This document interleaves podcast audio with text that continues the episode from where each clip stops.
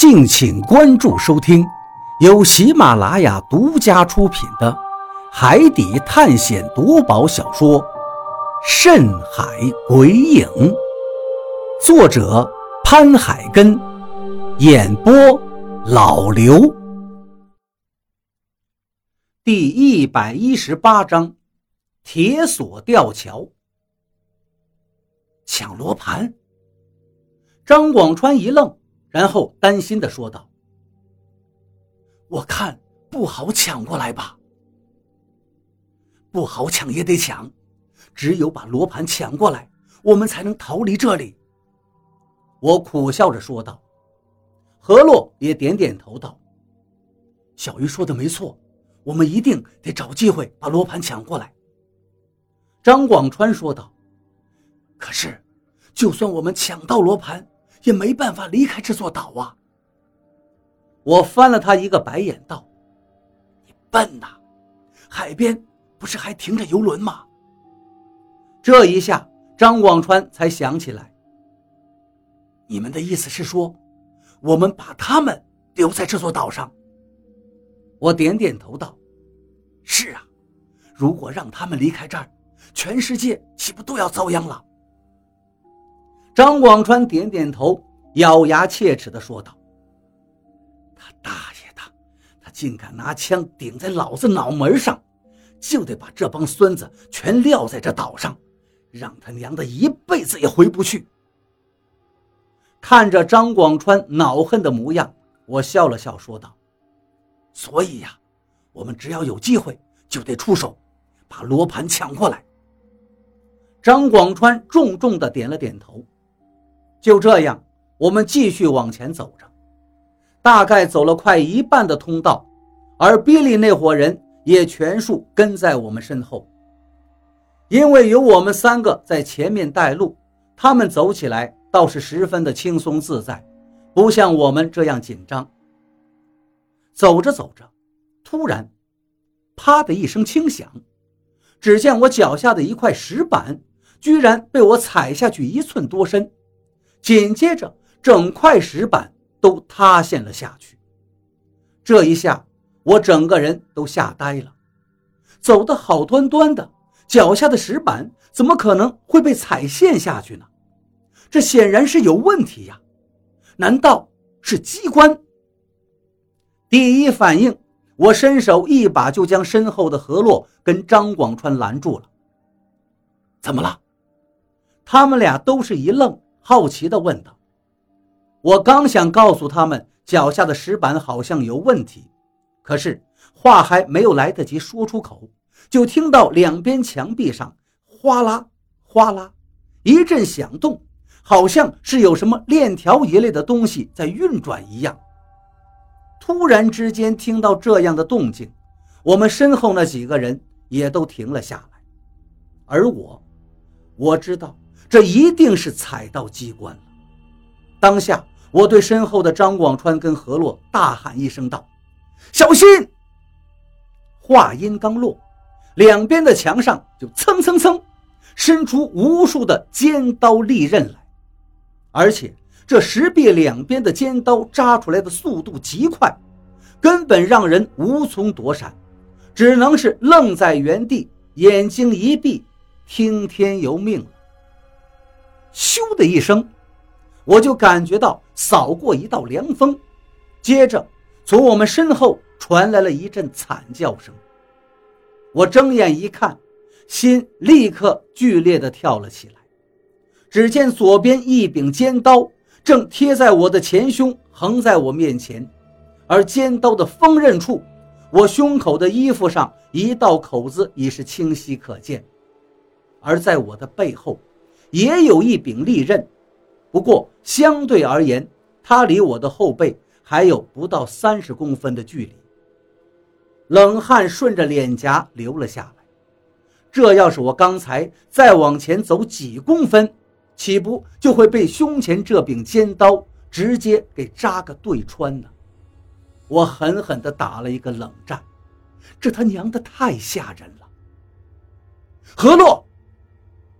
见自己没被尖刀捅死，我赶紧回头叫何洛，发现他们两个还都好好的，只不过脸色都极为难看，煞白煞白，毫无血色。显然，刚才的惊魂瞬间也把他们吓得够呛。你们没事吧？我问道。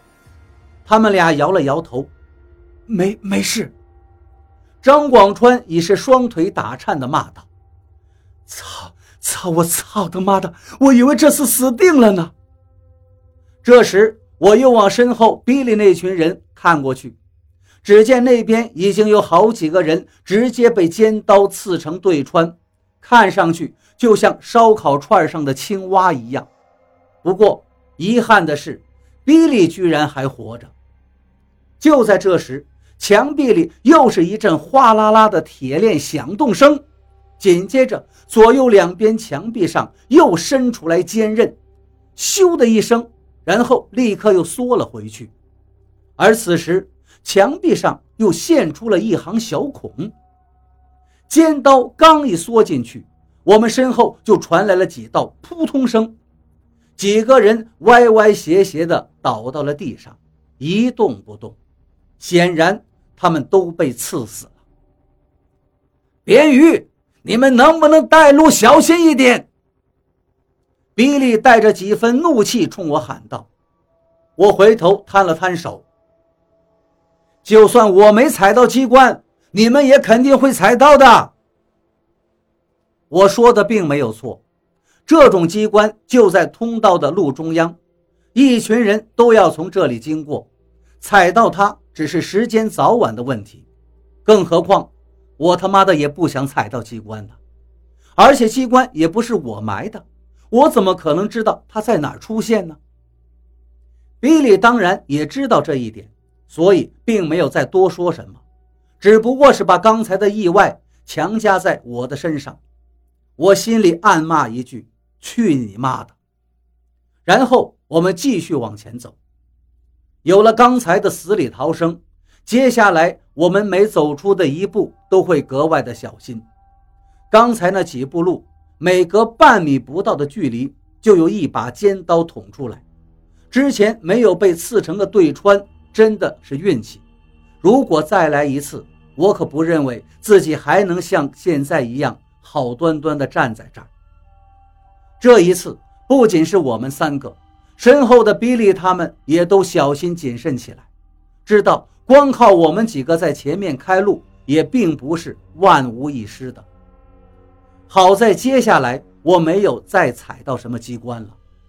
十几分钟过后，我们终于走出了这条墓道。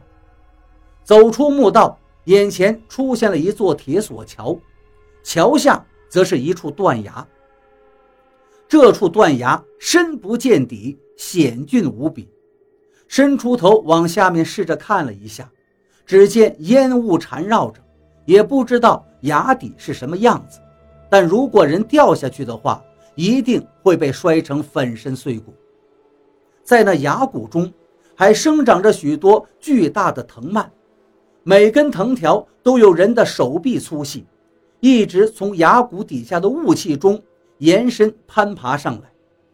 这些奇形怪状的藤条，好似一条条毒蛇一样，又好似狰狞的怪物一般，只是看一眼。就让人感到毛骨悚然。断崖还挺宽，从这头到那头起码得有十几米的距离，就靠眼前这座铁索桥相连。这座铁索桥大约有两米宽，十几米长，是由两根粗壮的铁索连到对面的，而在这两根铁索上则铺设着木板。这座古朴的铁索桥。横跨在这一百多米高的悬崖上，加上这铁索桥面上的木板，看上去早就腐坏了的样子，甚至有些地方木板已经缺失了，所以让人看上去十分担忧。他娘的，这桥还能过人吗？不会断掉吧？见到这样一座不知道已经有多少年的铁索吊桥，张广川心惊肉跳地感慨起来。其实，在场的每个人心里都是相同的问题：这样一座老掉牙的桥，能让我们安全通过吗？虽然它是用很粗壮的铁链打造出来的，但是这座桥在这里肯定已经待了很多年了，早已经锈迹斑斑，所以大家都极为担心。我试着走到桥头边上，用脚去踢了一下那根粗硕的铁链，发现铁链纹丝不动。这时，张广川也走过来，抽出一把工兵铲，往铁锁上一拍。啪的一声脆响，铁锁上的锈迹脱落下厚厚一层，露出了里面的金刚。看到这里，张广川一喜道：“，这应该是金刚打造的铁索桥，估计承重没什么问题。”我点点头，这个看上去倒确实没有锈断。不过，虽然铁索看上去没多大问题。但是那些铺在铁索上的木板呢？要是这些木板全都腐坏了，那依然是无法通过的。更可怕的是，这座铁索吊桥根本没有任何东西可以当扶手，人若走在吊桥上面，整座吊桥一定会剧烈摇晃的。平时我们也走过一些吊桥。周围都是有些铁链当围栏的，当人重心不稳时，就可以扶着旁边的铁索围栏。可是眼前这座吊桥什么都没有，桥面两侧空荡荡的，人一旦失去重心，站立不稳，极有可能直接从桥上掉下去。如此吓人的吊桥，只看看就让人胆战心惊。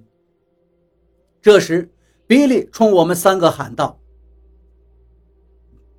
边鱼，还是由你们带路，你们先试着通过。”一听这话，我转身问他道：“你觉得这桥能够过人吗？”比利摊了摊手道：“所以你们先试一下，如果过不了，我们再另想办法。”我还没说话。张广川已经受不了了！我操你大爷！这桥这么危险，你他妈这是把我们当傻子吗？任何一点意外就会摔下去，粉身碎骨。有本事你带头过一下试试！可是比利根本不给我们讲理的机会，他直接掏出枪往我们脑袋上一指，冷冷地说道：“我不是跟你们商量。”而是命令你们给我过桥，现在你们没有选择的余地，要么是现在就死，要么就老老实实的带我们过桥。